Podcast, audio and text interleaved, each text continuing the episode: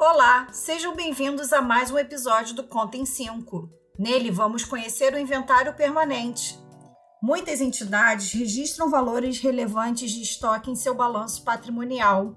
Dessa maneira, é essencial seu controle para que não haja perdas, obsolescência ou giro lento e nem apresente redução na sua margem de lucro.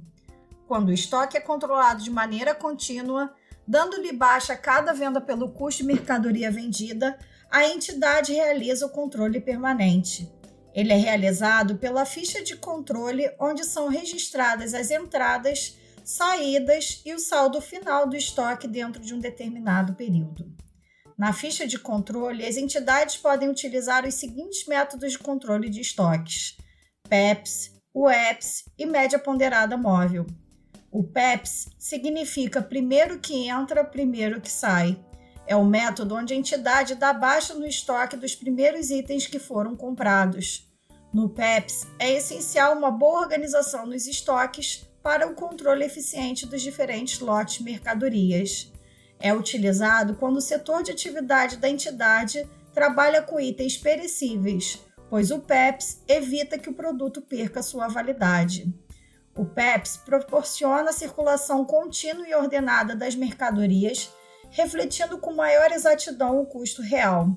Uma desvantagem que encontramos nele é que há uma tendência das primeiras aquisições apresentarem baixo custo, acarretando aumento contínuo no preço das vendas das mercadorias.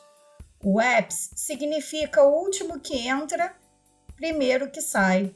É um método onde a entidade dá baixa no estoque dos últimos itens que foram comprados. É indicado para o controle de produtos não perecíveis. Possibilita um ajuste eficiente e rápido na produção e nos valores cobrados aos clientes. O EPS não é aceito pela Receita Federal, uma vez que reduz o valor tributável. No entanto, pode ser utilizado para controle interno da entidade média ponderada móvel ou preço médio ponderado, utiliza o custo médio das mercadorias. Por isso, não é necessária a ordem cronológica das entradas de mercadorias. Calculamos a média sobre o valor dos custos das mercadorias, ou seja, soma dos custos totais das mercadorias sobre a sua quantidade. É um método fácil de ser implementado, pois o custo unitário é atualizado conforme novas entradas. Além disso, permite monitoramento contínuo, fazendo com que o preço médio do produto seja mais seguro.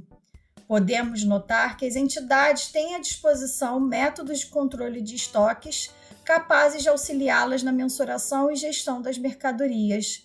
Assim, a sua escolha dependerá do conhecimento das suas operações e do seu setor de atividade. Espero que tenham gostado do episódio e até o próximo!